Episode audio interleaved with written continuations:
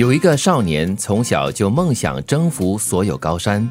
一天，他跋山涉水来到最高的一座山前，一块从山顶滚落下来的石头叫住了他。我好无聊，陪我说说话吧。可是我要急着征服这座山，实现多年的梦想，不能待在这里啊！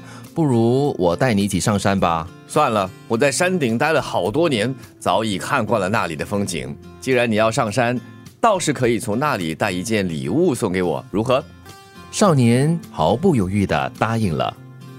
很久之后，石头终于等来了满脸颓废的少年。为什么你一副心灰意冷的样子？是没爬到山顶吗？我爬到了前方再也没有路的山顶，终于实现了征服所有高山的梦想。但是我却高兴不起来，因为我的心突然变得空空的，再也没有努力的目标了。于是我就在山顶呆坐了很久，却想起要给你带一件礼物，我这才下山来的。那你给我带了什么呢？我也不知道要给你带什么，就把我自己送给你吧。反正没了目标，我也不知道该做什么好。那你带我走吧，山下的风景我也早已经看腻了。从今以后，请带我去看更多各种各样的风景吧。于是，少年带着石头一路走过山山水水，一路采集各色美景。很多年之后，少年成长了，成了国家地理杂志的著名摄影师。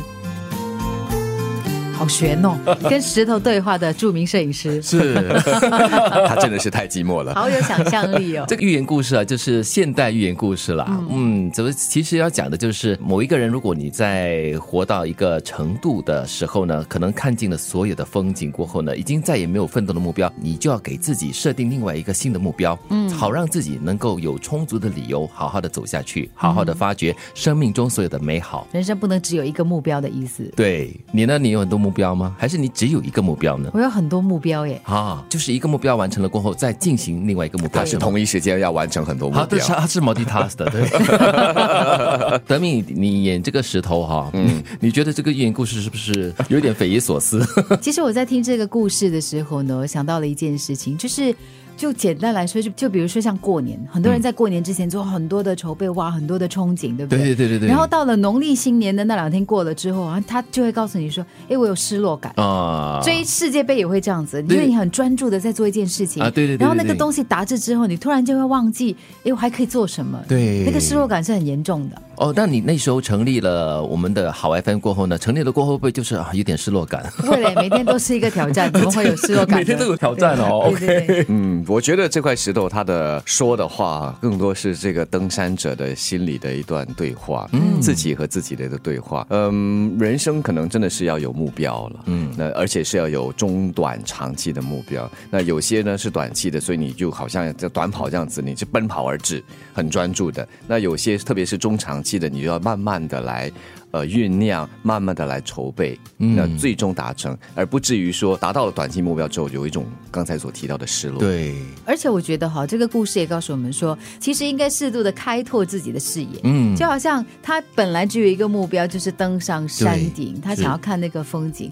可是呢，你可能达到了之后，你不知道应该做什么。但是如果你稍微稍微再往不同的角度去看的话，你可以积累很多，你可以看到更多。我觉得德明这一点可能可以跟我们分享多一点。因为他就是那种从几公里开始跑起的，然后达到了这个目标过后呢，他就给自己设定另外一个新的目标。是啊，如果你叫我老是跑十公里、跑半马或者是全马，没劲儿啊，太闷了。是是，那你在跑的过程中，如果你很专注的跑，那是应该的。有时你可以是快跑，有时你可以是慢跑，有时你是因为要锻炼而跑，有时是为了要赏风景，又或者是和朋友享受这个友情而去跑，所以有不同的目的来完成这个运动。或者你会尝试在享受那个。爬山或者是跑步的过程嘛，对不对？就好像这个石头嘛，就我刚才提到的这块石头，就好像这个登山者的心理的对话。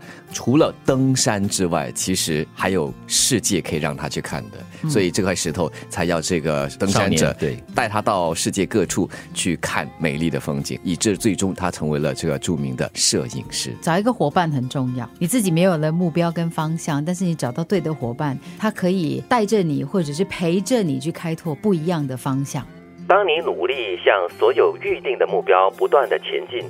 有一天，你或许会发现前方已经没有了路，你也没有了目标。